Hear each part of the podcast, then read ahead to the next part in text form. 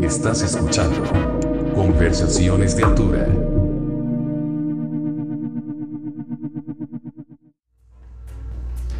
Hola amigos, muy buenas tardes o noches, tal vez si nos están viendo en otra parte del mundo. Bienvenidos a Conversaciones de Altura. Esta edición la vamos a hacer en inglés porque nuestro invitado, a pesar de que habla varios idiomas, todavía no se casca bien el, el español, pero bueno, espero les, les guste. Thank you so much uh, for seeing the show tonight or, or today, depending on where you at. Uh, it's with great pleasure that I'm going to introduce our next guest, David, also known as Move D, DJ, musician, producer, and overall a very nice, uh, talented person. Thanks. How are you, Dave? Thank you for having me. I'm very well. Okay, and before we move on, I want to introduce our co-host. He's uh, flying all the way from Matamoros, From Texas. from Texas, from the south of the states, just to to do the show. And Andres, our uh, also co-host and producer. Thanks again, David. Welcome to the show. Thanks for having me again, and it's such a pleasure to be here in this beautiful city and a beautiful weather. I'm coming straight from the winter, and I'm going back there now. Oh yeah, that's that's correct, right? Like Yeah, uh, Germany now is super cold. Yeah. Well, thanks to the climate change, it's not super cold, but it's very gray and rainy. And Right. Yeah. But when you let me ask you this: when you book a um, a travel or, or a trip like this, do you stay longer than you should? You know, just to enjoy the city, or it's uh, it's a bit of a problem because I have a family. I have two kids. oh, And okay. um, so either I bring them or I get homesick and I got lots of work to do at home. So I'm actually here in Mexico only for two nights, and um, which is insane, and it's also very bad for my climate, eco footprint, whatever. but um, I'm glad I took the offer and I came to Bahidorá Festival, which was like super amazing and a great, great lineup and super sweet people. oh, cool. And yeah, So pre- pretty much you came from the festival, right? You Yeah. your set was at what, like six in the morning or yeah, something six yesterday. to eight, yeah. Are you used to play at that time? Well, not not particularly. I mean, I'm getting older now, so sometimes I enjoy like playing early evening or even daytime sets. It gives you other options what music to play as well. But when I heard that I have the option to play after Joe Claussell and it's gonna be the morning and because of the jet lag for me it doesn't matter is it 6 Right, a.m. or yeah. 6 p.m. I don't I'm tired anyway. Yeah, because the jet. I it- thought it's a good idea, and and um, it really worked out so well. Like uh, one hour into my set, the sun came up, Oh, and before it was a bit cold, and the records felt a bit damp, everything, and then the sun comes out, and in ten minutes the whole vibe is like Oh wow, it's nice and warm, and you see all the smiling faces before you only see disco lights and no faces, and then it gets a lot more personal. No, for sure. So it was a really sweet ending to that night. Did you stay up all night before your set, or did you sleep and then you woke up and like, okay, I'm. I arrived after 21 hours of travel, so when I got to the location, I crashed out for three hours, and then I pretty much went to play my set. Oh, cool! Just like a Yeah, so I missed. power nap. I something. only got one hour of Joe Claussell's set, and that was the only music. But from my room, I could overhear like really nice music coming from the stages, live music especially. Oh, cool. I think the the lineup was really special. Oh, that that's cool. And how about Mexico City? Is it all that you expected? Because it's it's, both your first time. It's right? my first time in Mexico City, and I have to say, at one point it was the biggest city of the world, right? And um, I think when I was going to school, they were telling us that um, the city is growing so fast that um, they also have to extend like uh, the canalization to, to lead all the dump further out and they were saying if this gets blocked ever for some accident the whole city will drown in, in Right. shit in, in like a couple of hours i don't know if that's true No, I don't not. think that's true. Do you think that's true? i think it could be true in many cities Right. Yeah, i um, don't know but like I was expecting something like super crazy, like uh, Naples, Italy, where it's only like honking cars and terrible, terrible traffic. And this part, Roma, Yeah. Ah, La Roma, is is, yeah, is, yeah, is so it's pretty beautiful. yeah. beautiful and Yeah. quiet. And um, yeah, I feel really Like- home here. It's beautiful. It's a nice area. It's Mexico very City. European as well, Right. in a way. Right. S- sorry. No, no, No, if, if you want to use the mic, just Sure. feel Thanks. free. Thanks. So, what about um, Sí se escucha también, sí. Ah, Okay. Do you plan, or, or, or let me ask you this: How do you plan your your trips? Do you try to do like a whole tour? Would you like to do maybe like a whole Mexican tour or like Latin American tour? I've done a Latin American tour two years ago. I came to Tulum and then Colombia and Oh, cool. Chile and Argentina, Brazil, Uruguay. So um, yeah, I'd like to do this again, but again, that the problem is uh, then I'll be away for three weeks, and I'll be missing the family. Right. So I think ideally it's something like two weekends and one week in between. So I'm away from home for like 10 days total. That's just like the max. If it gets longer than this, I really suffer. Right.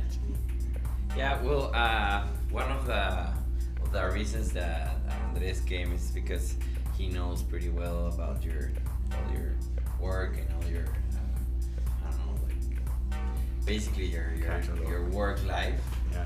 and I think well we, we were discussing previously to this uh, podcast like what should we talk about and stuff and like we were uh, really I don't know like really excited about you coming to, to Mexico and to this podcast and stuff because we really um, admire your work and as you were saying before starting uh, that you rather be uh, known as a musician or as a producer more than a DJ, you know? Yeah.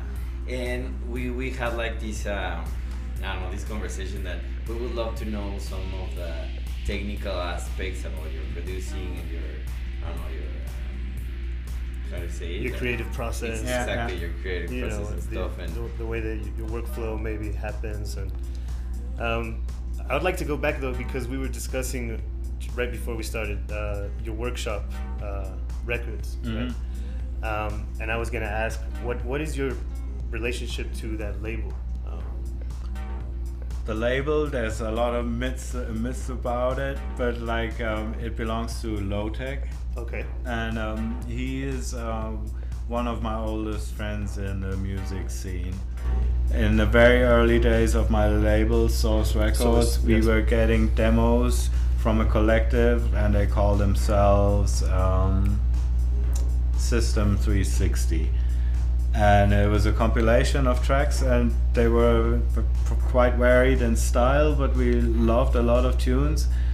And there were the it came with a letter saying we're a group of six people living in a shared kind of farmhouse and with a studio.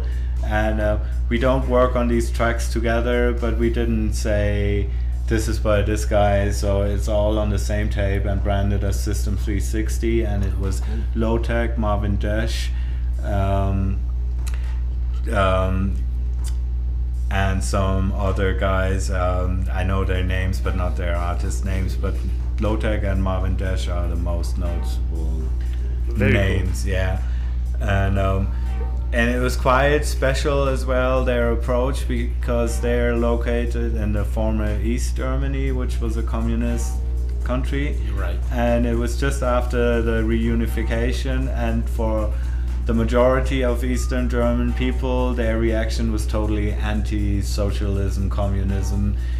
And uh, but what they did like is say we work in a collective and we live in a commune and we don't put names to our tracks was a very kind of communist Right. approach and a very Like a atypical commune. like a commune and very atypical for like how everybody else was behaving at that period so that caught my attention as well and i realized these people must be different and interesting and they, they really are very cool. yeah So people would just like pitch ideas or create music there, and it's like, okay, whoever wants to use it can use it, or No, it wasn't. It wasn't public domain, but they didn't say um, this track was done by Marvin Dash or that Okay. track was by Lowtec. But they sent a, a pile of tracks saying that's all from us, and we're six people. right? And they eventually uh, formed what is what is uh, now Workshop. Sort of. I mean, they took different uh, routes. Um, there was a girl involved as well.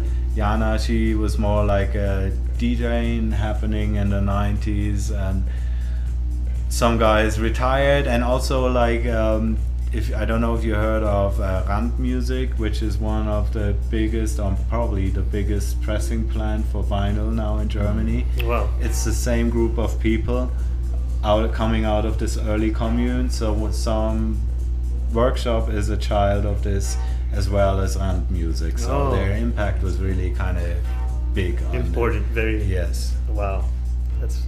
No, that's really and cool. well, and also uh, we were we were talking about the your collaborations with different um, uh, record labels and stuff, and and I would like to before before we move into more specific collaborations, just talk about Source uh, Yeah. for, for a little bit. Uh, uh, actually I was going to there because uh, we were talking about that Source is not running anymore. No, but it's not officially dead. I still own it, and I'm thinking about doing stuff, but then I would more do it like for my own music and not as a label with Like because bus- like big business It's too much work Yeah. involved. I can't go back there dealing with artists and and serious distribution and all the business aspects. I could only do it like KDJ Records or something out of the pocket, 500 yeah. and uh, something like that, and then my own music only. But back then it was different, and there was never a, a real plan to do a label. I was always playing music and involved in bands, but at the same time I started DJing in ni- 1987. That was before I even heard about techno. Okay. And um, so I was playing funk and black music mainly and um, hip hop. And um, then this friend of mine, who was actually the founding member with me for Source Records, he was the first in the area to start throwing acid house parties Nice. around 88, 89.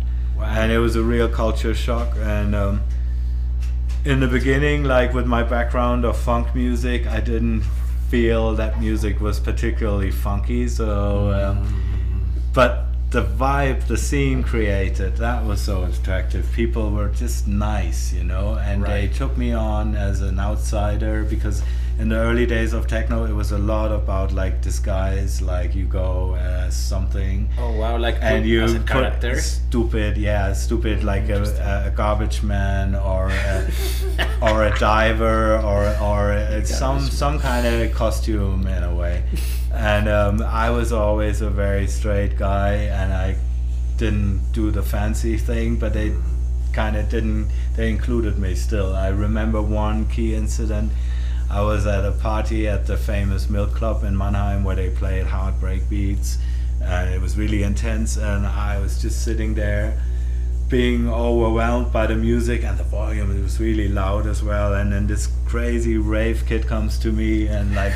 Hey, what's up with you? You look kind of pale. Uh, did you have a bad pill? Are you not well? And I said, No, no, I'm fine. But like, that somebody who's a wild stranger comes to me and asks me if I'm fine Right. was such a nice gesture, you know, Right. like the, the the the upbringing I've had with rock music and festivals. People would trample on each other. Oh, the and was- moshing and and then there's alcohol and you want trouble and this kind of attitude and then somebody are you not well it was so beautiful that, that this is this is what kind of turned me on to wave. oh wow, Yeah. that's so interesting. The to love see. atmosphere. yeah the love atmosphere Very and cool. then I grew to like the music as well getting sentimental even it's beautiful Wow. Yeah, but, um, yeah. that's awesome. yeah that was good times That's no, awesome, it, it must be really interesting to, to think about those days, right? When everything was more organic. As and so homemade you know it wasn't a commercial thing it was a total underground phenomena and Yeah. it, it coincided with with the coming down of the Berlin Wall and East Berlin, a vast area of like where abandoned factories. You could just go in there with, with a power generator and a sound system and do it because the police were not working. They weren't getting paid anymore. Right, right. And it was a kind of a zone, void zone where you were free to, to experiment and people were putting on these parties and um, I remember that uh, I don't think there was a set entrance fee. Even it was more like donation, kind of whatever you have, you give, or you offer to help with the decoration, or you, you do the wardrobe for an hour. This kind of Help with certain eh, uh, things. yeah, bring some fruit and give it out to people. Right, this right. kind of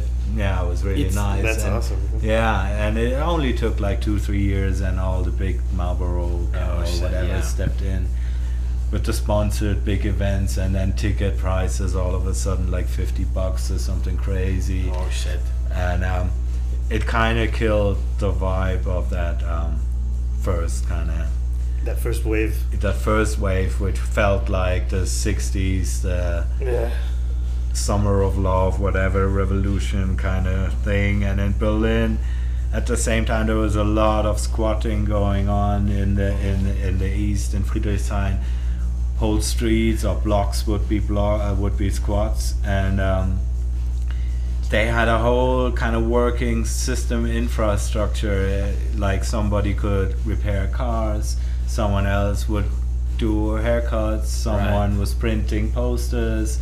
So within their community, they were able to do almost all things you need in life, but you didn't need money because you did this, the other one did that for you, and it was Yeah, all like like, the way it this give and be. take. Wow. And um, so I was really kind of fantasizing and idealizing about like a, a real deeper impact.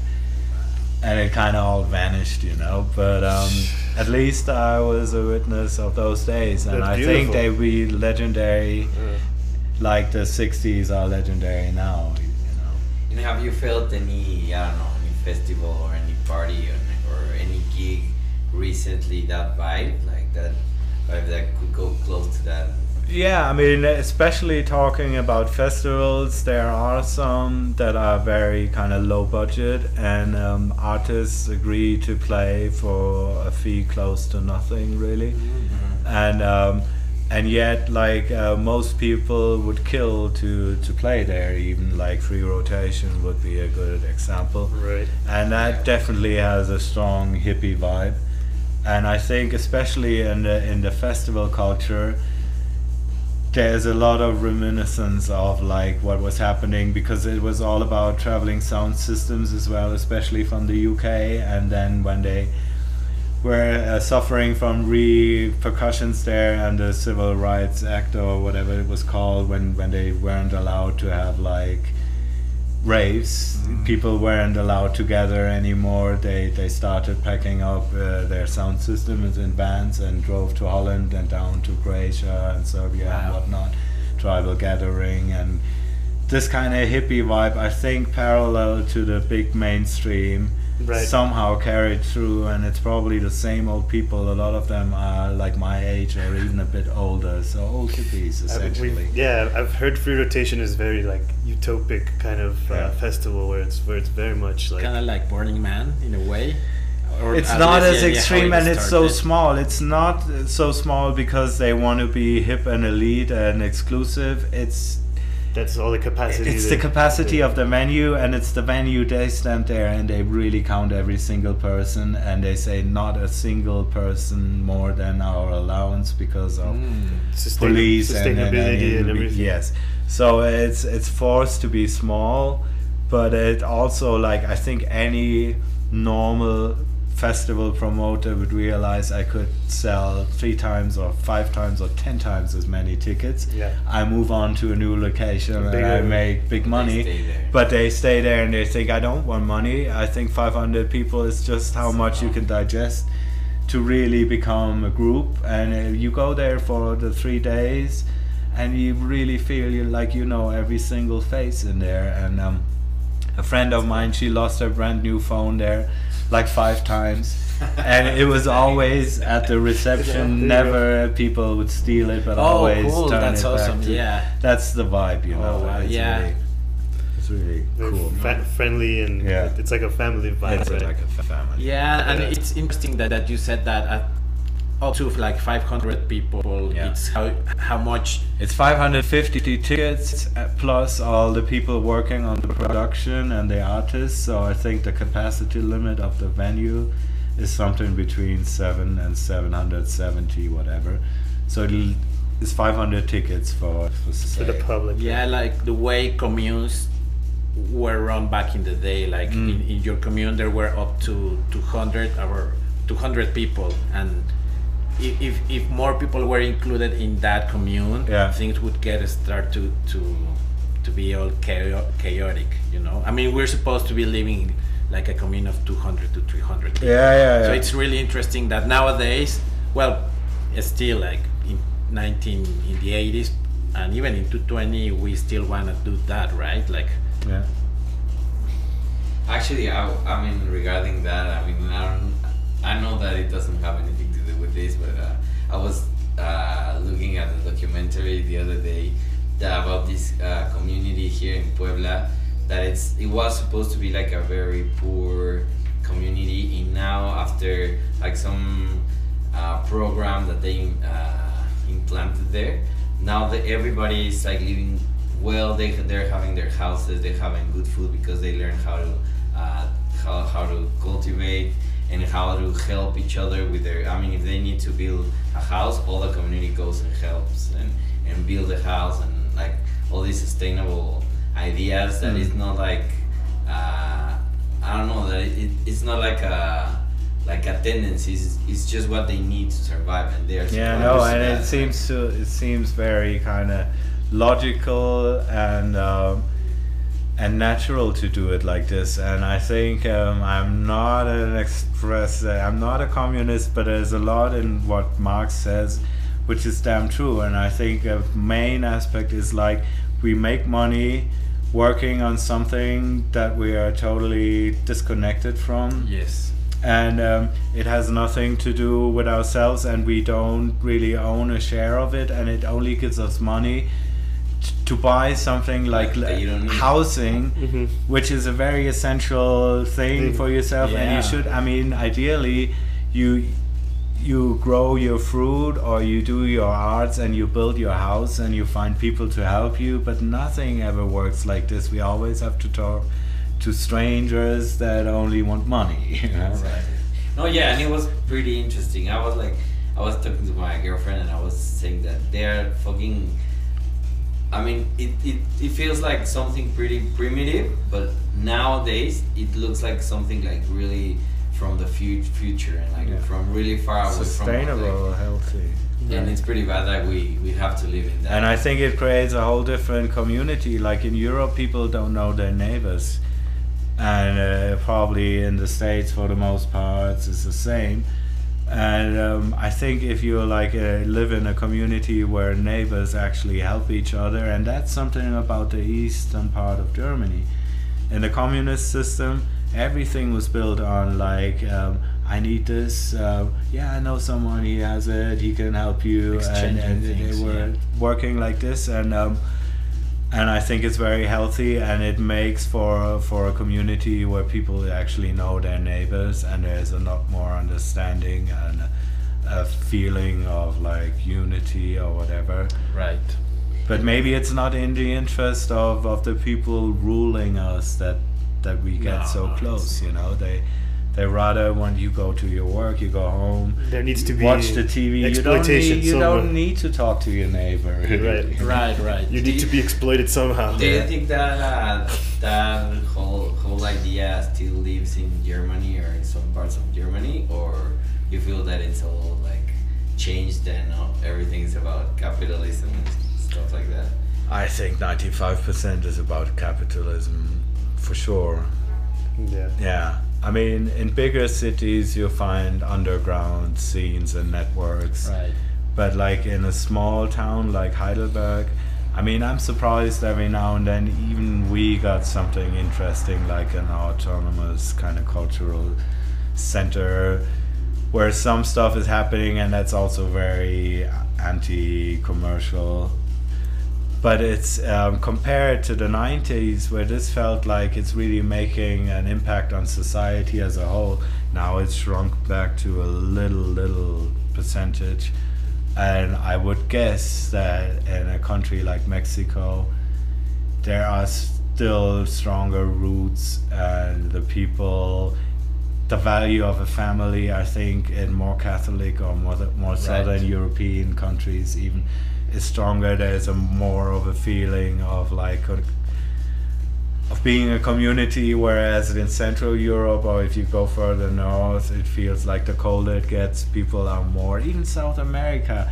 like i love chile but everyone was saying in south america chile is not really south america we call it the switzerland of, Yeah. of Yeah. of South South America, and then America. Chilean people were explaining to me, yes, we are different, and they said probably it has to do with like they have a cold winter, so in the winter we need an apartment, we need heating, so we need money, we need a job, we need to work. If I was in Brazil, I could live at the beach Right, and eat coconuts and fruit that I find, and I don't really have to work. And you have to go out and you have to be outside and like Yeah, and, and so um, I think it's like the pressure to kind of make your everyday life and pay your bills will automatically push you uh, somewhere else, and the more you kind of Yeah. relate it with nature, um, the Yeah. more natural is that, that these old kind of healthy structures still exist, you know, Right. like villages, and, So as opposed to mega cities where nobody knows anyone. Right. Yeah, I, I agree. It's interesting how, like Andres said, like we're trying to go back to how we started, right? To be more, or at least I think my my group of friends we're trying to be more like that, more like a commune. Like okay, he does this and he Mm. does that, and then we exchange skills or, Yeah. or things, right? So natural.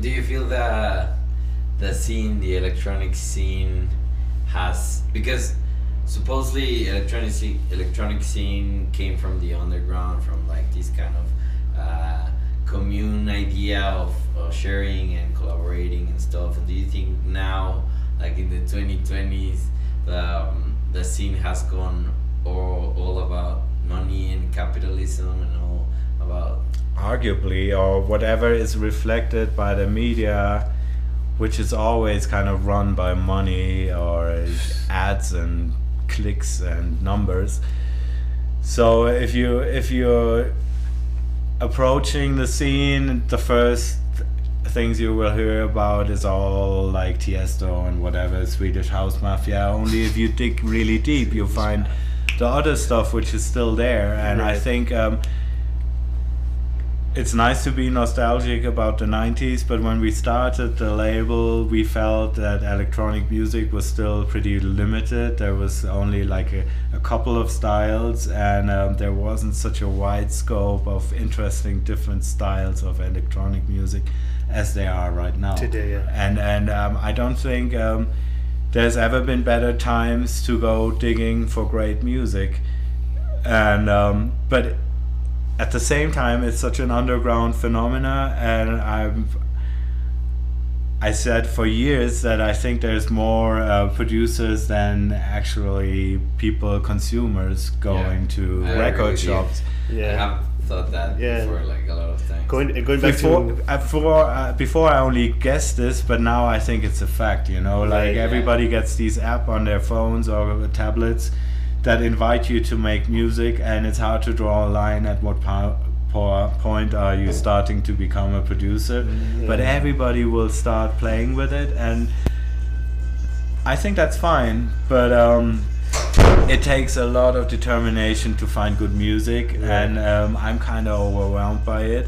So my reaction is a lot like um, looking for music in general, but not for electronic music particularly. Also, because um, whatever music I listen to will kind of reflect in the music I produce, and I would hate to sound like something which is just like contemporary electronic music bland- and I, I sound, I'm sounding like copying whatever Matt Mike or someone. It's terrible. I rather try to to get my kind of inspiration from who knows what Johnny Guitar Watson and, and bring that into electronic music. Right. It, like And then I'm listening professionally. I'm listening to so much electronic music, and a lot of it is not really. That up up to Yeah, it's not my my perfect music, so I'm kind of oversaturated with it, and um, so at home I really listen to other. other things. other things. Yeah, besides that. And how do you get your inspiration now after all these years of producing and playing and listening to music and stuff? Like, how do you get this new inspiration to produce or to compose something? new? There's so many factors that play together. One sad fact is I believe that it is if you have the blu- blues, it's such an old story, but if you suffer, you can also kind of manifest it in beautiful, sincere, deep art. And uh, I think a lot of like great artists struggle was part of their life, but was also the the essential force behind their great creative output because they had to cope with some whatever drawbacks. And the more happy you are, the less inspiring or the less the urge to really create. But um, that's one aspect. Like I get inspired by sounds as well, like uh, a certain machine that I play with, or an instrument. Like I would say, the guitar is still my main instrument as to compose music or an acoustic piano, and they just take you somewhere. I mean, it's hard to ex- explain, Yeah. but like uh, so the the motivation or the inspiration comes from comes from the inside, from Right. the soul, from your emotions, but it also comes from stuff you hear and Right. it makes you curious. You want to explore more about it, and oops, you're in the middle of making a track you didn't even think Oops. about it. Right. You know? So I, I'm assuming a lot of improvisation goes into your methods, and Absolutely. yeah, improvisation is the key and if not um, especially if you don't work with other people and the phenomena of techno where you can produce full self-sufficiently is kind of unnatural for the way music has been created. Normally it's with a with a It- team, it's with a team. I mean not if we're talking about classical music. Then it's down to composers. They had a great vision. But as soon as you bring in an orchestra already it's about people sounding together and vibing together. But everything since jazz is music or music as its purest form is probably the, the oldest way of communication before there was language i'm sure there was chanting yeah, and humming and drumming and woo, woo, woo, Yeah, woo, yeah, and for sure. Jam and- sessions. Yes, and um, so this is where we come from, and this is what music is about. And I think if you're only with your computer or whatever, and it's only you and your mind, it's not the way it should be. And if it's all conceptual, the logical um, result would be that you keep making the same track. And in a way, you do because you refine whatever your aesthetics, what you think makes a good track. You want to make it and make it better, but it's um, And you'll never probably finish. it's always kind of the same yeah, track. there's always something for. to add or, or That too, but but I think if you're open enough for accidents and Right. um, moments that don't go align, don't align with your with your concept, that will take you somewhere new, and that's why I believe that uh, collaborations are so essential gives because you the freedom to grow the idea. and there's Yeah, feedback new and, and there's an, new someone and he does something that you wouldn't have thought of at all and Exactly. maybe you love it maybe you don't love it Yeah. But um, you can't say I don't really like this so you gotta kind of Work okay let's work with it Yeah. and in the end it's something interesting and it's something real and you can tell and I can go back listening to collaborations and I remember the situation with Right. the other people involved and um, sometimes I do with the stuff that I did on my own but a lot of the time um, it wasn't such a special moment as it is when you with someone else Right. So was there a time in your career that you were looking or, or, or were going after perfection in your music? Because you, you said that you have to be open to like uh, mistakes and stuff like Mm. that. But sometimes I play guitar, so sometimes when I'm writing a song, sometimes I catch myself looking for perfection, but then there's no perfection, right? Did, did that did that ever happen to you in your career? I don't know. I mean, I, my nature is very kind of um, penile almost. Like I like to make stuff nice, and I have a high risk of like when I'm on my own to overwork it and over polish it and um, look too much for perfection. But essentially, I am I am for perfection. Mm. But how you kind of describe it or what is perfection to you? Um, Yeah, it's not even like um, i think like my basic musical preferences have remained. When you're young you're trying to show off what you can do. And that's i think how i made my music have another element has something really smart and stuff.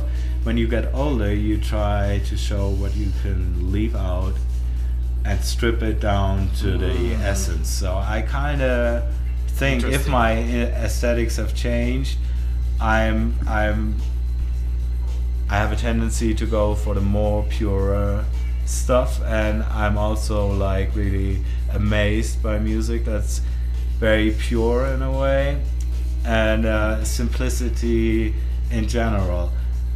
I think uh, like a, a really sophisticated pencil drawing where someone with like three lines kind of lays out like a perspective or some motive I'm so amazed uh, more than than like uh, the most elaborate Rembrandt or whatever and look at the lights and the colors. Yeah that's great but that's what I can do already like aim for perfectionism. Right. but the the, the genius aspect Is like to capture something yeah with three lines that's my biggest respect. So I always respected not the Quincy Jones I respected the, the homemade people who made with no kind of budget the greatest result Yeah. so. Have, have you discovered or uh, recently heard something that really feels you, like really completes like that idea of, of, of feeling you good about listening to something, like recently, like something new?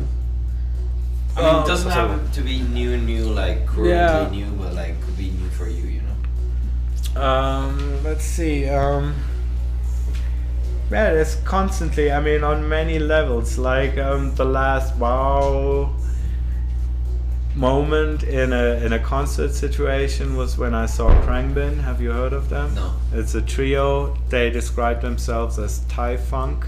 Okay. And uh, the trio is a drummer, a black guy, hip hop drummer, very reduced, uh, restrict kind of style, no gimmicks, Okay. Oh, okay. but really groovy.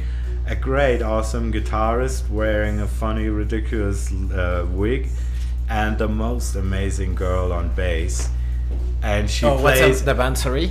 Khruangbin. Oh yeah, And I it know means them. Yeah, airplane yeah, in- yeah, in yeah. Thai. Sí, lo- Where are they from? uh, the states. No, they're UK. Oh, the UK. UK. Yeah. Okay. And um, They were just here recently. Yeah, no, they're blowing up, and I saw them at the festival. No one heard about about them. So when they started playing, there were five people, And it, it, and then in 45 minutes, the place Yeah, was I know, ex- yeah. exploding. But this Yeah, woman is she's from another planet. I mean, the way she sways with her bass, and she plays like Bootsy Collins or some really good funk bassist. But it seems like easy to her. Yeah, yeah. And uh, she's really uh, cute, and the way she kind of moves, uh, they are amazing. Yeah, they So that was something that totally blew my mind. But um, usually um, at home, I like um, quiet listening stuff, and it could be um, Brian Eno, but um, there's so much to discover. Um, what he's done through the, the, the decades and so much music that people were referring us to, even Can and stuff that I knew as a name, but I didn't really ever listened to krautrock because Krautrock being and- German, krautrock was pretty uncool, you know. Oh, I see. It was cheesy to you. Yeah, it, it was. It seemed like when I came to Texas, I realized that it really meant the world for some cool, yeah. American people. Yeah. And like the last time I came to New York, they were listening to the whole Grauzone Eisbär album, and they were Yeah. totally like absorbing it. And I've heard that one song and I liked it, but I never really knew about the whole deeper dimension. Yeah. So there's so much music to Going, going discover. For sure. Right. I, I wanted to expand a little bit on, on, on what you were saying earlier um, in terms of, you know, simplicity within art and uh, specifically related to some of these earlier ambient um, works of yours and Yeah, colla- yeah. collaborations. Um, could you maybe tell us a bit about how those albums, how those projects came about and what, what was the methodology like or the mindset in order to, to work that kind of... Yeah, I mean the whole history of how the label Uh-huh. was initiated is interesting. We briefly spoke about my friend putting on these parties, but um, he left to live in San Francisco and said uh, the label idea which we had didn't seem really appealing to him anymore. But I was making another friend at my best pla- friend's place, um, an Irish guy, a bit older than me, and he had a Mexican restaurant in Heidelberg. But uh, it, Awesome. more than a, the restaurant was like a bit like it was mainly it was a live music menu and they sold tacos and tostadas.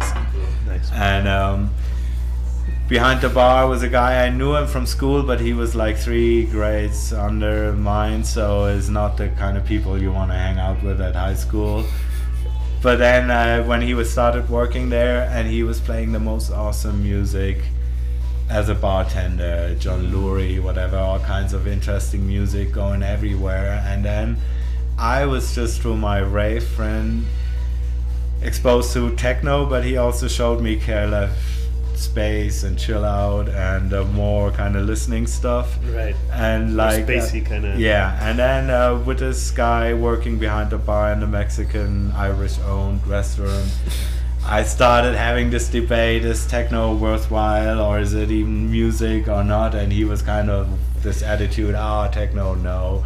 And I said, yes, check this out. And then when he heard. Um, the KLF especially and all the referencing to kind of classic music. Um, he thought of his favorite samples that he then brought, brought to me, and we were doing our first album, The Earth to Infinity. Okay. And it was just our goal of like kind of So Deep Space inspired. Network. Yes. And we didn't even have a name for the first one, which is called Earth to Infinity. Okay. But that's the first Deep Space Okay. Network, but not officially at Discogs. It's a different Okay. Okay. and um, so with this and um, yes we saw ourselves a little bit in the context of klf but even klf at the time was very underground and it was hard to come by the record and it wasn't like happening like the orbital or something that was big at Bigger. the time Yeah. and so that was already niche so we weren't expecting anything and especially we didn't feel like going to talk to a record company A&Rs and this kind of lame shit and then being turned down so we said if we want to do it we just have to do it ourselves and that was very much the spirit of the time and we just wanted to do this as a one-off but like the the, the response we got was just like crazy Wow. and uh, we pressed a thousand CDs and they were gone in one day. Oh, shit. and Wow. uh, we got all this press from the UK because there was such a, Déjame le paso los demás que traigo. a vacuum. There was uh, this Frankfurt kind of techno, there was some Rotterdam Gabba, there was the good old Detroit that all initiated all, and uh, that was pretty much it. Wow. There was to choose from. Even the Berlin techno was just like beginning to happen. Okay. and there was no listening music and no albums except for the Orb, the KLF albums, and compilations of early Derrick May and Carl Craig stuff on Belgium label Bus. Wow. They Wow. made really nice compilations, and these were kind of albums. They worked with like listening tunes, like the early kind of Psy, uh, Psyche and uh, BFC and whatever those projects by Carl Craig when he was really the god of techno. Yeah. Uh, and there was nothing else. So it was easy if you had an album which was halfway decent, it would end up in a shelf of pretty much every record store, cool. and then it was gone. Nowadays, to even get into the shop It's is pretty tough. hard. Yeah. Yeah. So it was a different time. We were lucky to be there at the right time. Fax was also starting around then, and for him, he really milked it because there was such a demand for listening techno after the club that like for a while he was selling them like crazy. And um, yeah and uh, that was the 90s and i was living djing was just a hobby. Uh, in the beginning 80s starting 87 it was my student kind of job so i was making paying my rent like this playing three times a week in the same kind of disco high street mainstream disco and um, so it was that the old kind of DJ, typical, uh, and the superstar DJ didn't even exist. There was Sven Väth, but he was becoming popular not as a DJ, but with his early electronic productions, Electrica, Salsa, and this kind of stuff. So being a producer and then being a glamorous, flamboyant DJ, playing his stuff, he was the first German superstar DJ and probably worldwide Yeah. a real role model after the generation of like Mancuso's and uh, sure. Larry Levans. I'm talking techno now.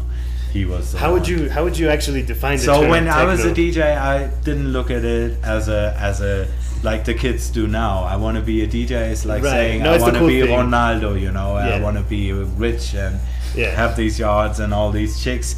It was nothing about It wasn't this like when, when when I was a DJ. Right, right, and, right, and right. and in the 90s it was just like fun and um, making music with the was my main income and then with napster the cd burner and the internet and the file sharing pretty much overnight it was over Damn. man, it was crazy. just over and all the, the uh, distributors went bankrupt and they were owing us money but we owed money to ASCAP or GEMA Yeah. bills they hadn't paid and so it was terrible and um, That, that, that's like for the whole industry. And Um, since since the year year? 2000 everybody has to make their money playing gigs and to an extent that even includes fucking madonna because her files are being shared and she's making her money like being a model for gucci or whatever but not the Not record sales. No, no, yeah well- and, and if you're not madonna you can forget it and so you have to go Yeah. out and perform so i don't know i'm 53 now i can do this a few years more but like i really wonder what will happen when i can't travel anymore i'll be fucked i have no No. pension and um yeah it's scary Now let me add. Oh, Uh, uh, I wanted just briefly because Yeah, we've, yeah, we've yeah. said the term quite a quite a bit. Uh, I wanted to get your definition of, of techno. You know, uh, yeah i mean like for me it's all techno. I even include um, um the big hit the australian girl not madonna kylie minogue. Kylie Minogue is too. with the house bass house line that, that, that disco samples and stuff. yeah yeah. For me it's techno. Or music madonna whatever. But um so i don't like definitely drum and bass or or detroit techno or Okay. it's all How would you differentiate the line between techno and ambient, though? You know what I mean? Mm, even ambient is techno if it's if it's Yeah. contemporary ambient Actually, yeah, Right. I agree, I agree. only only the old ambient can't be techno because techno wasn't there so the old ambient is kraut or whatever or electronic music Right. which is the even bigger term than techno Right. which i prefer over techno but i kind of like techno It's Okay. but i think it's it's more like it, it's like punk it's almost Okay. it expresses a, a kind of a movement Yeah, or ethos. an attitude Yeah, and- ethos. Yeah. Yes. And that could be the same between Solomon and myself. there you go. so it, it's really cool that you said the He's word cool punk guy. because I was gonna ask you, uh, going back to to your story, were you attending other type of shows besides electronic music? Were you going to like see uh, how the punk rock scene was growing or? I mean, I was like big into concerts from early days, and I was happy. My parents, my mother especially, she took me to see Elton John, like solo piano tour with Ray Cooper in the second half, just doing like all sorts of percussions. It was great. I was ten years old, maybe. The single man tour. I mean, I will never forget my whole life, and and she also took me. That was maybe one week after Lou Reed. That was interesting. Oh, wow. I dig in more now. When I was ten years old, it was a bit too edgy for me. Right. And It's he- like, what? It's his going whole appearance, he, he too seems a bit bitter or cynical, and it didn't vibe with me as a child. But Elton was fine with his funny window wiper on his Flamboyant. and he's just so musical. Genius. So I love music. I always followed it, but in the '80s particularly, it was all like I was listening to growing up on the Beatles and all kinds of rock, Led Zeppelin, what all kids were listening to in the '70s, and then when I heard the message Grandmaster Flash, that was it. For a while, guitar music, even though I'm a guitarist, was secondary. It was Oh, all about drum machines and Drum machines and drum machines and cool hip hop Yeah. and uh, how underground and how yeah rebellent it was in a cool way and um, so I was totally soaked up in that and like Depeche Mode compared to Grandmaster Flash was like some white guys that appealed to girls and they were singing yeah and they had catchy melodies but it didn't and all the other like new romantics human league whatever. They were trying to be soulful but they weren't really and Too the sad, right? were stiff and whatever. I mean all this music if i listen to it now i value it, it a lot higher and i think this is like the link between Yeah. disco and techno is when they those guys made pop music using techno gear Right. and uh, it's really important. But back then, it didn't touch me. It didn't affect me. And Right, I was right. really into the black. A tribe called Quest was so much more. Like I always loved jazz and their references to jazz. Yes. Did So you- I was all into black music until people like Larry Heard and Carl Craig and the early Mark Kinchen, MK Okay. Capella and Wow. and I started to discover good music and and of course Would you call that- you can I mean that was a day when I brought home this record and the the selected ambient works one and talking about simplicity and what to achieve ambient works 2 in my book is one of the really seminal albums Wow. it's so good that richard kind of gave up music after it and i understand why Wow. I mean, he's doing some now, but it's, it's not the same. it's not the same. It's kind of half-hearted. And he said to me, "I lost interest in music. I want to make films and." no shit. Which he did, like with this David Cunningham, That's like heavy incredible. into music, uh, movie and video stuff, and He does some installation things too. installation, Yeah. the swinging piano. Yeah. I think everything he does is great, but like he's totally done it, and there's nothing to prove for him, uh, which I think That's is awesome. is almost bad because like um, it's good if you feel like you got something. You accomplished the maximum, you know. The, yeah, the but it, apex. no, that's not good. I think No. because then you're done. You know, you have nothing else. and, and, and I, I think that's some, something that keeps me going. I got stuff that I'm really proud of, like the first Conjoint album or whatever. Their approximations to what I think in my book is like Up interesting, good Yeah. music. yeah.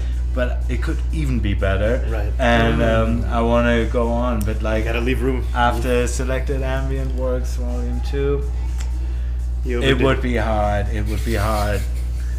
You're right. Yeah, that's like uh, how would you say? I mean, it's mind bending. It's really It's a great album. It's great. No, but yeah. No, ibas a preguntar. Uh, So I'm just curious when bands like KMFDM were mixing like like distorted guitars Yeah. and techno, were you into that? Yeah, no. Oh. No, the KLF, the KLF. I mean, to this day, I can't, I can't compute how they come up with this horrible You Euro like trance. I mean, people love it. Yeah, yeah, I- It was, a, it was a commercial like it. success. I, it was a commercial success. I love the manual. Have you all read it? Yeah, Their yeah. book about how to make a number one hit. It's fucking crazy, and they did it, and they they achieved it. It got using my, that method. Yeah. yeah, it got my biggest respect, and like all the stunts they did, like burning a million pound and all this. I love it.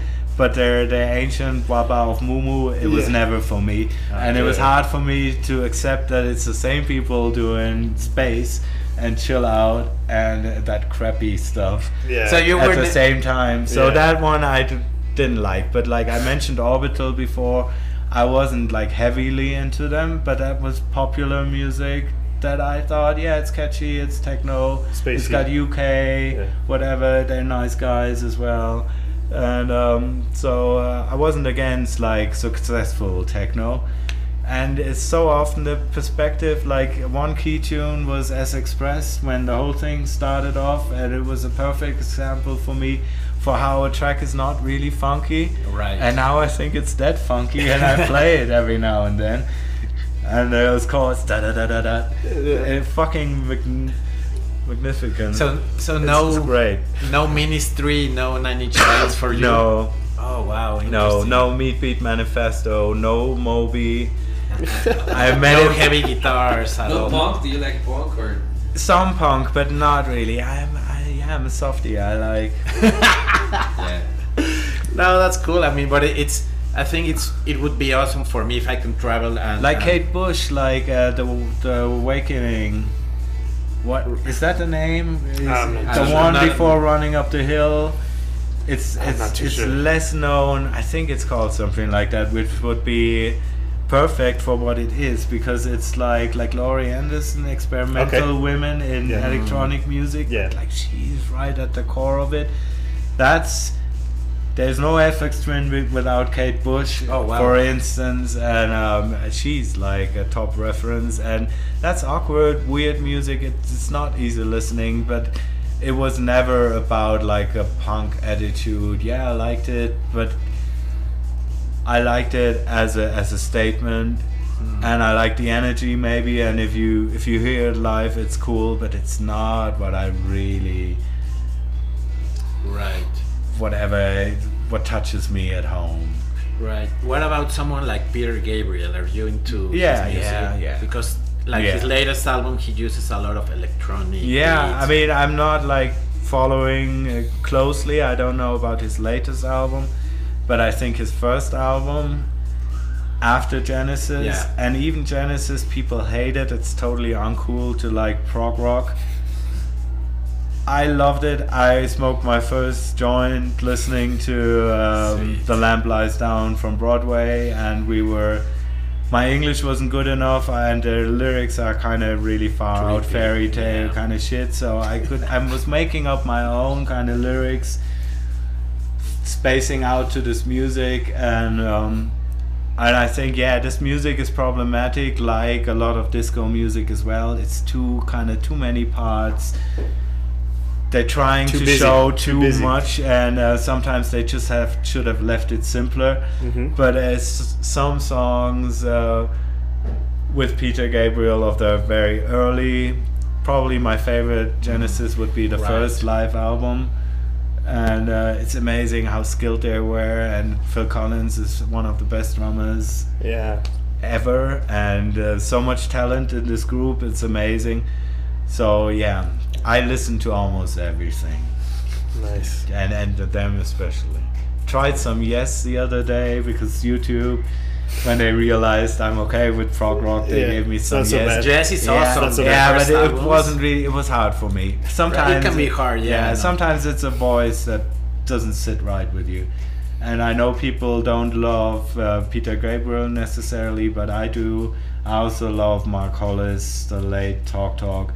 Most people don't like him, but to me, he sounds like Miles Davis horn. Hmm. In every note, I can hear the struggle.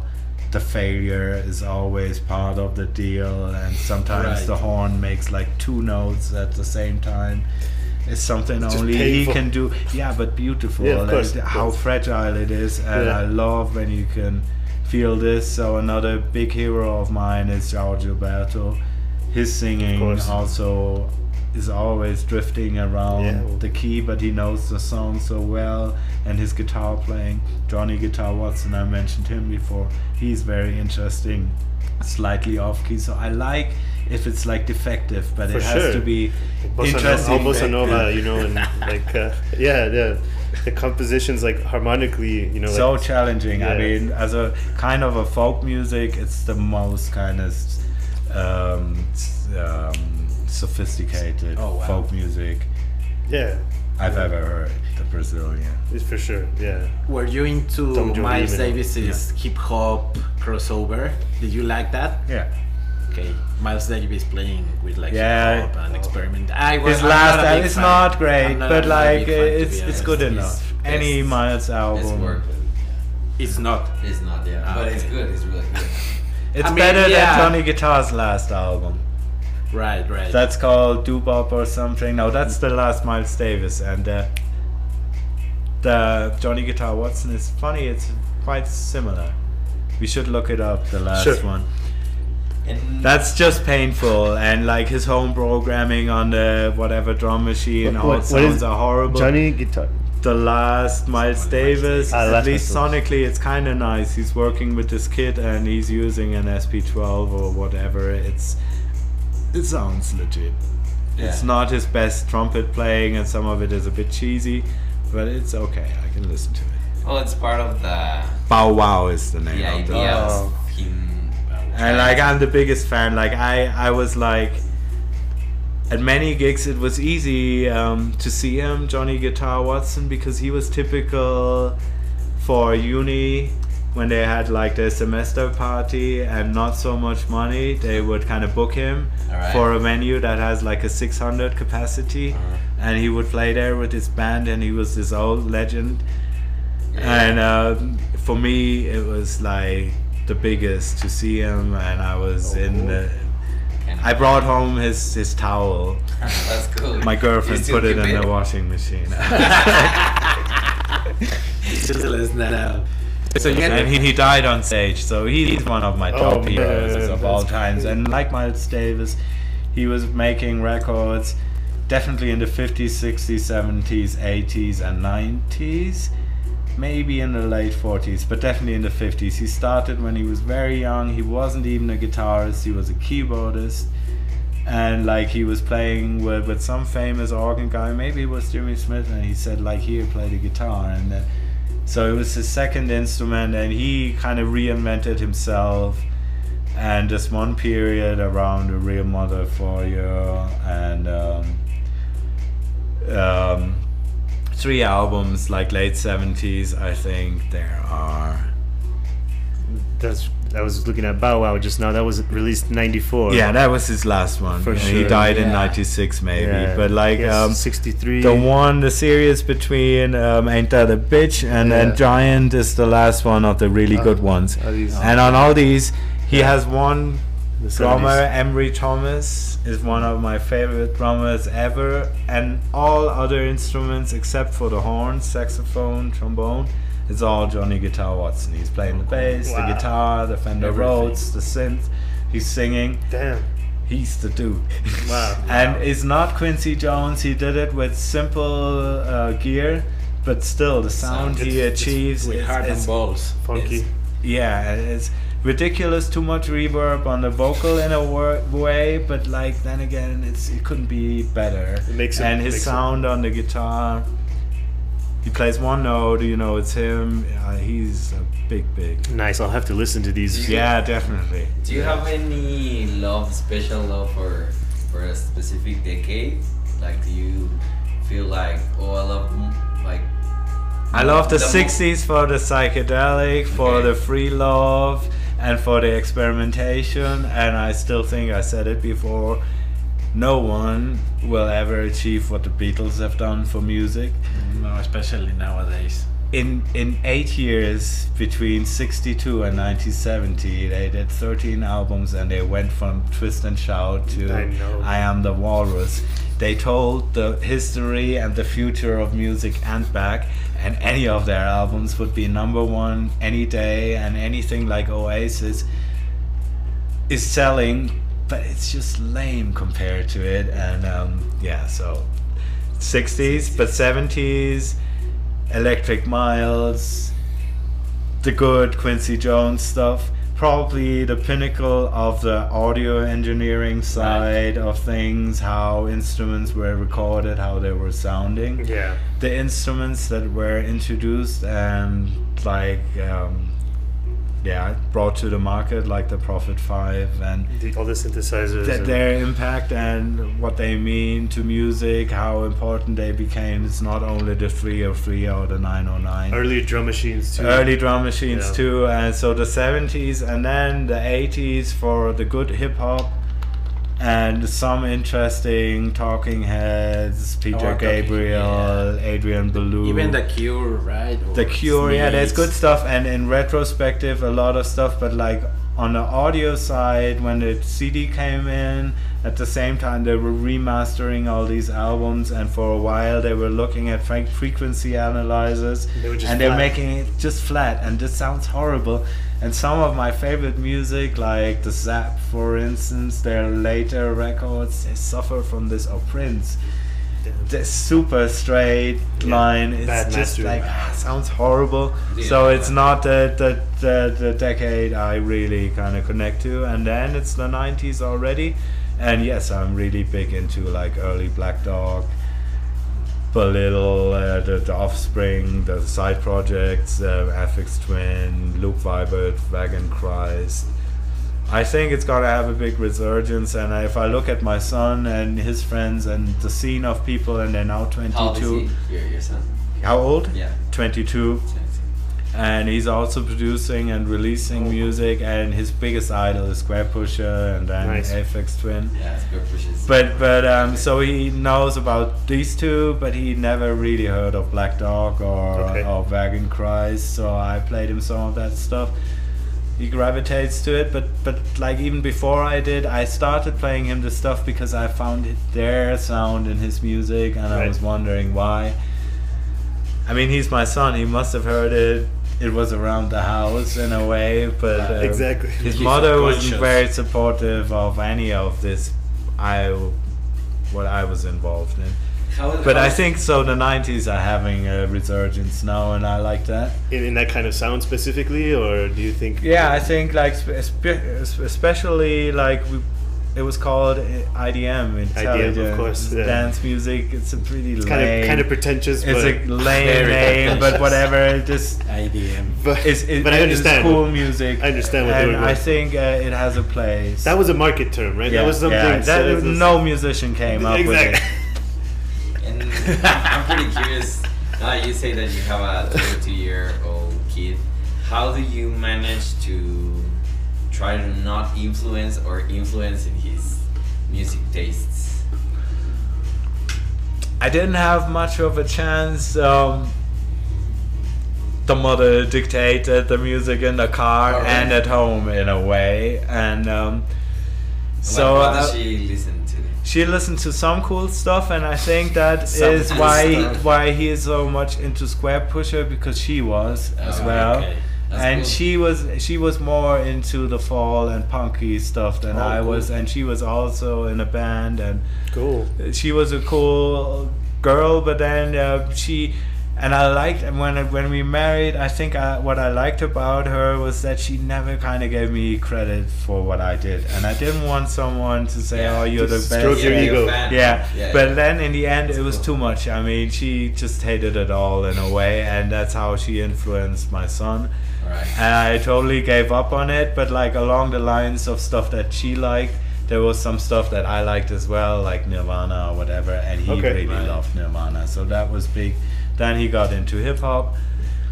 Then he started trying in the car. He was maybe 10 years old and he put on Earth to Infinity and he said, Mom, check this out. This is that. I think it's actually pretty cool. And I was like, "What? He's only Nice. ten years old. How does he know? And how does he even care about the track?" So I was really moved by this. Uh, but he was also he was seriously into gaming and everything else but making music. But when he was seventeen, he said like. Dad, can I borrow an MPC? And I said, sure, here you go. He knew And how the- to how to work with it. No, but he- like he's smart with computers, and um, he doesn't like to be told, He just learns. and he learns by himself. Yeah. But whenever I did something, we had a phase when he was very little. He was playing the drums.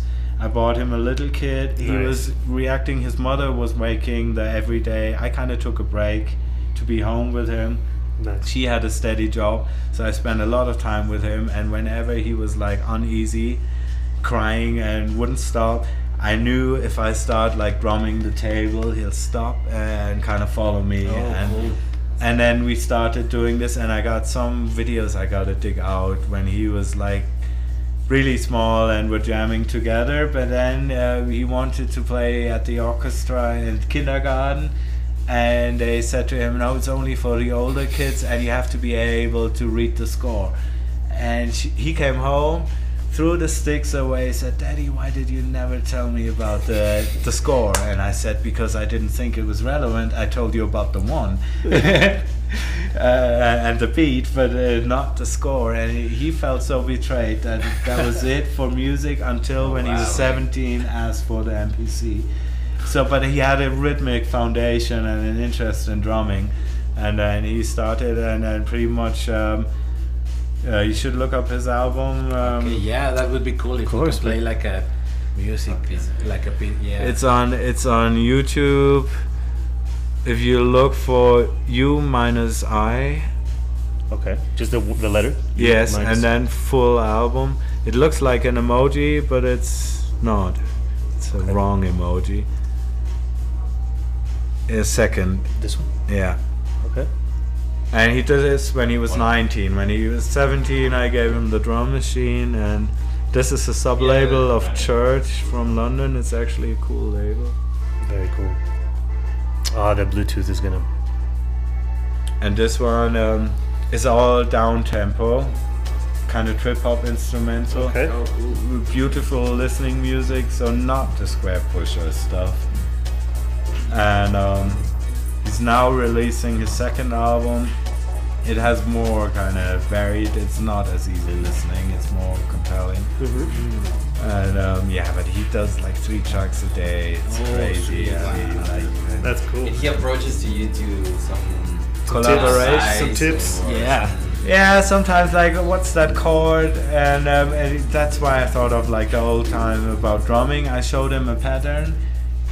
He wasn't able to do it, but the next day he would sleep over it, and it works his brain, and the next day he could do it. So these chords, essentially, I showed him some of them, Nice. But he takes it. It's bad when it's joking, but Yeah, I'm sorry, uh, man. This is this is not good f- yeah. listening experience here. But with it's a it's a nice album. Yeah, I get and the like idea. one big moment was like a driver picks me up from Florianopolis to Curitiba in Brazil, and this is playing in the car. And Really? I said like, what the fuck? And yeah, yeah, I just got I just got this. I bought it, and I said, you you know, it's my son, and like no. And What? That's insane, man. That's so crazy. Brazil, yeah. That sounds like a good, really good tape. I, love, I mean, I love those those chords and those yeah. chill beats, kind of Yeah. kind of vibes, MPC beats. You know. Yeah. And are you behind some new synthesizer or some new machine that you like wanna wanna try to play with or I really love the old stuff. That the recent stuff has a hard time to break the ice with me, and um, I appreciate what Behringer is doing because um, those clones. There's always something to complain about, but like for the value, yeah? it gives you amazing stuff and people have the opportunity to work with something with something that is really damn close to a Moog Exactly. or a Prophet or whatever and it's affordable so I I support it That's good. and um, personally I mean you can make music probably on your phone Yeah. you could make a good album and Daft Punk were claiming that they did the Tron soundtrack on the Yeah, iPad with the iPad, yeah. maybe it's true, maybe it's a publicity stunt. I know the Daft Punk guy, one of them is son of an old studio owner. He did uh, the one football anthem. Uh, Goomba, dun, dun, dun, dun, dun, dun. Oh, wow. that, that was produced in his dad's studio, so he grew up in a recording studio. Right. And it's hard for me to believe they really left all this behind to do And it on an yeah, iPad, yeah. yeah, whatever. But uh, in theory, it's possible, and uh, it's fine. It's just like what you do with it matters. But personally, I had a period when I was poor, especially like using software cracks was like the thing for me to do as well. Okay. So I've had my time trying the the virtual blah blah. I think now it's a lot better. When I did it, when I was poor, the early two thousands, Right. the stuff was really like it didn't really work even, you know. So okay. I I'm really frustrating. so yeah, frustrating. And to me, anytime when I play a real synthesizer, even if it's half broken, it has a soul to it, Yeah, and it's like a real instrument. And I love them. And if you play a software, its behavior will be identical for everyone who Every owns time. it. And every time you press Yeah. a key, You but every going on, yeah. 808 people say it all the time. But I know it for a fact now. Every 808 sounds different All right. and uh, they they all go to the same direction, but one has a clap that's really short. Mine has one that goes. System, yeah. you can you can tweak them inside, so they really have character, and I love stuff with character. So for me, I rather work with a broken Farfisa than a new Whatever. Korg or uh, Korg aren't so bad, but maybe Clavia. I love the Nord modular. That was an oh, that's interesting amazing. Yeah. interesting. I still use it, but anything they do now, I don't even know what they're called, but it's not. the Nord Leads or there's a. Yeah, or now the Jupiter XM. Okay, okay, okay. it's too much. So I like I like uh, small companies like Black Corporation. Deckard's Dream is very cool. It's very expensive, but it's Right. very cool. This German guy who does MFB is like affordable gear before Behringer, and this one crazy dude he makes it at home in Berlin. Oh, and cool. they they're really hard to work. Like um, the user interface is kind of hard, but like the sound of those machines and Kraftwerk used it. Ah. I, I know he's he's legit. He's really cool.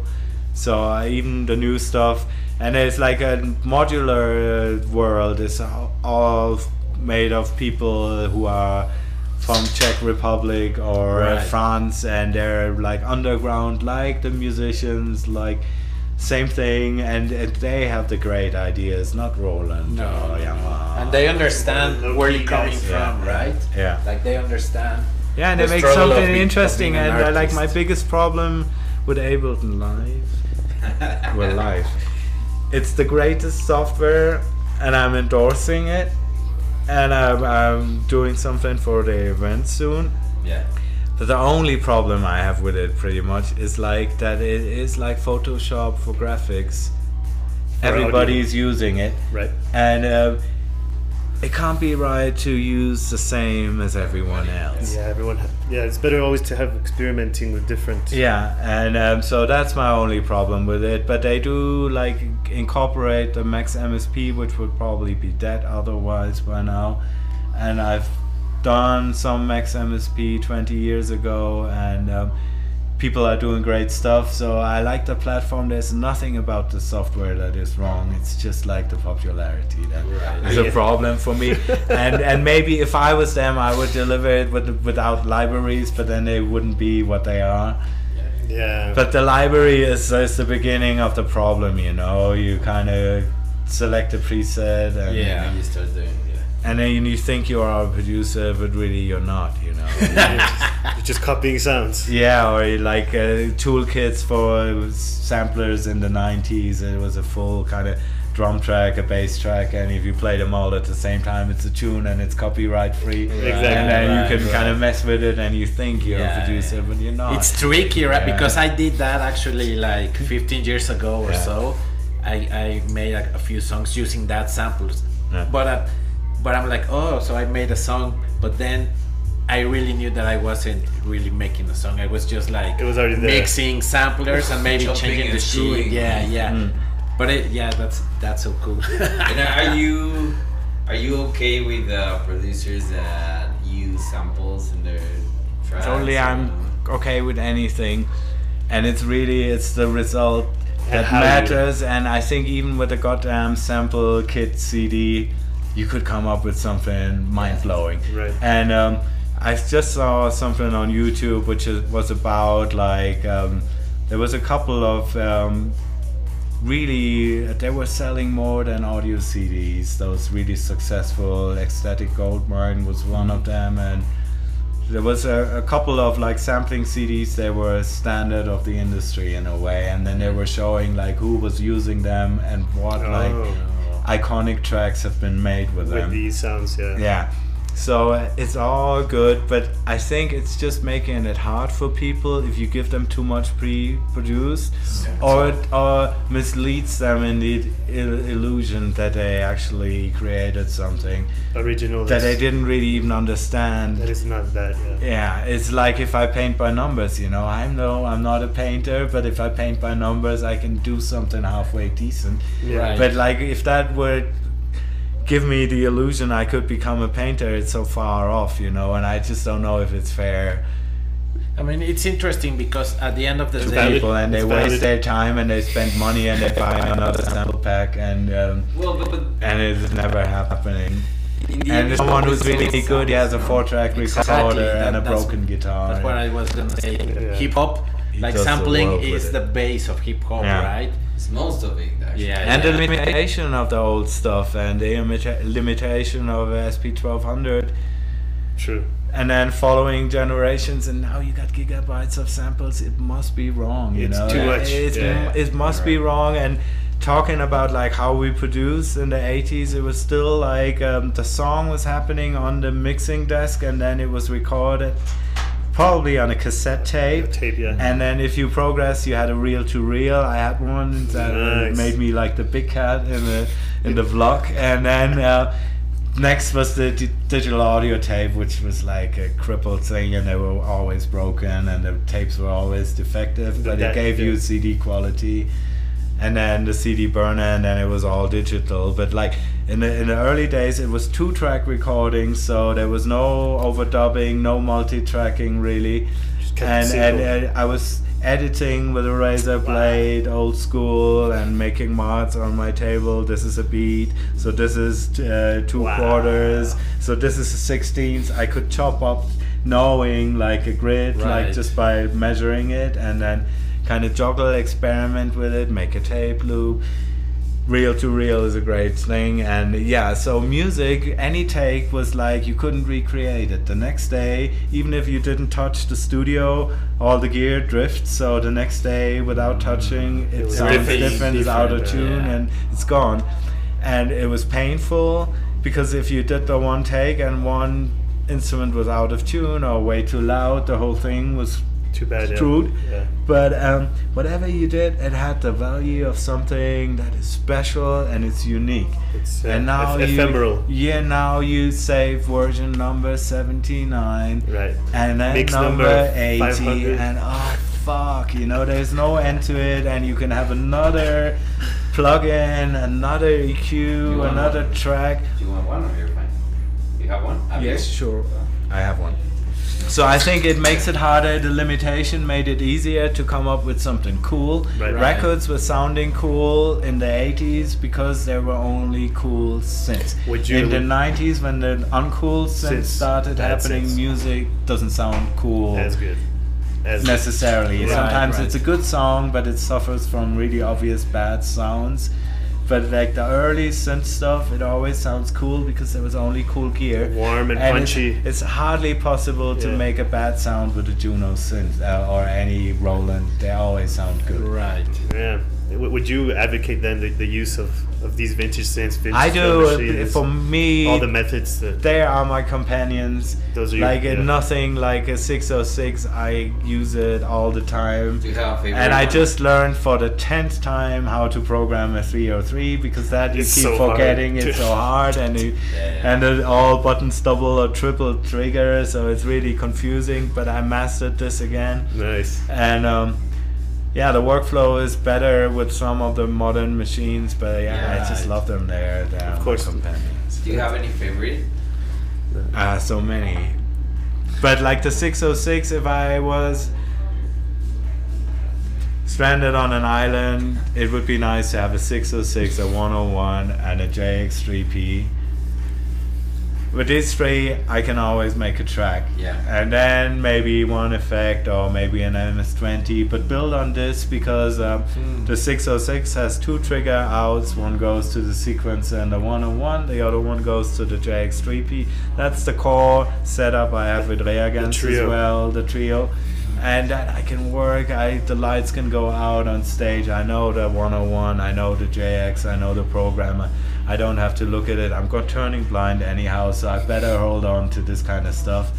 I don't have to read a display. I love Deckard's Dream, but that, the display is a joke. I go there with with uh, magnification glasses, and it's just like, And are you planning to, to put a live show soon or like uh, collaboration in a still active with Magic Mountain High, with actually playing as Magic Mountain High for Ableton, and I think they're cool. They book us. We don't even use it on stage. We You just use hardware, We use hardware only, and uh, they booked great. us for their event. I so hats off. Ableton, That's cool. Hats off. That's super cool. Shout out to them. Yeah.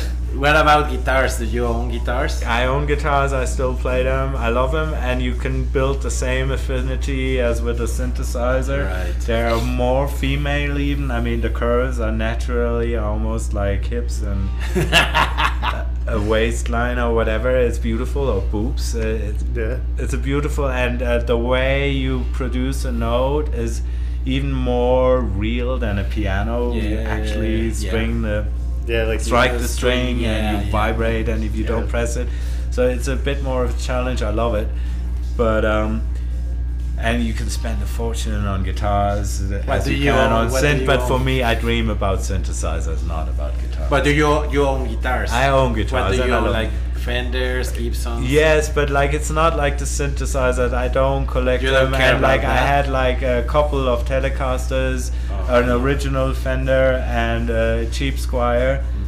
I kept the Squier because I think it's the better guitar. Yeah, but it I was mean, way at the end of cheaper, the and day- uh, and I judged them. Way? Which way is better? I don't know. I think it was from the very early series made in Japan, and they wanted to show how well they can make it. Yeah, so Japanese like a lot guitars. of like the carving was done a lot more. Like it was really nicely built. Oh, it is. I Yeah, still yeah, have for it. sure. And um, it just like was a better guitar than the the, the U.S. standard Telecaster. That's not for all the generations, but they say about the early Tokai. There's another Japanese Yeah. brand who copied. They say the early copies of, Of the, the Gibson, yeah. Those the Tokai, really they're really expensive now, and they're good guitars. so- Yeah, even Yamahas, like Yeah. all Yamahas made in Japan are Yeah. amazing. Mm. ¿Cómo vamos de tiempo? Yeah, but it's not a religion for me. So my, my, my number one go-to guitar is an old Yamaha nylon string. Nice. and with all the bossa nova and it's not so painful and the wide fretboard gives you it's it's easy to play Yeah. and um and then next would be probably the tele or uh, I got a hollow body jazz guitar, Oh, but that again is it's not it's another Squier. So I'm not I'm not spending money on guitars. Guitars, but you still I bought a beautiful beautiful Gibson ES 135. Uh, it's a very old model in Austin. Oh, Um, wow. I think I know which one you're talking about. uh, it was 18 Hollow. bucks and it was um, Hello. It had uh, yeah Hollow no body. cutaway but a Oh, pickup, okay. a single uh, coil built in, and um, maybe a PU90 if that's the name of it. P90, And yeah, it had a soapbox. it had a big crack in the side so it was broken already. But I took it. It was so cheap and it was so old. And uh, then I took it to some guitar whatever shop in L.A., which is top of the notch, But like so often, they're like doctors, you know. He sees this guitar, he has to fix it. Right. He realizes I have no money, so he fixed it really nicely for another hundred bucks. So I had a really nice guitar. That's awesome. That that was the only one, but when I was really poor, I had to sell it, and Oh. um, yeah. So Yeah, I, I don't. I, It hurts. I don't collect guitars, but I yeah, I'm really kind of bad case with the synthesizers. That's also I could. Well, uh, well, there's. Uh. I just wanna name a few people that joined into the to the To the show? transmission. Yeah, uh, it's Benjamin Joel sending love to David from the UK community. Yeah. shit. Big ups, Benjamin. Yeah, yeah, and Jorge Castro. Oh, Jorge, yeah. Yeah, yeah, our, our friend. Shout out to homie. Jorge. it's not Jorge from um, from uh, Lisbon. No. No, No, no, no, it's, Jorge uh, from- it's one of our friends. Uh, Jorgito. uh, from Birth Portal, the Yeah. the, the, The record label. label. and Mejia, Mejia also uh, said, uh, yeah. that must have been super boring. Whatever. No, actually, you had no, other no, options. of You didn't have like, to. joined most of the people stay the whole the whole Oh, conversation. sí, so thank you guys. It's great. Thank we you. love you. Gracias a todos por por, Por estar aquí. sintonizar. Uh, Rey Arad. I want to sing it, but I don't want my mom to see it. So. Yeah.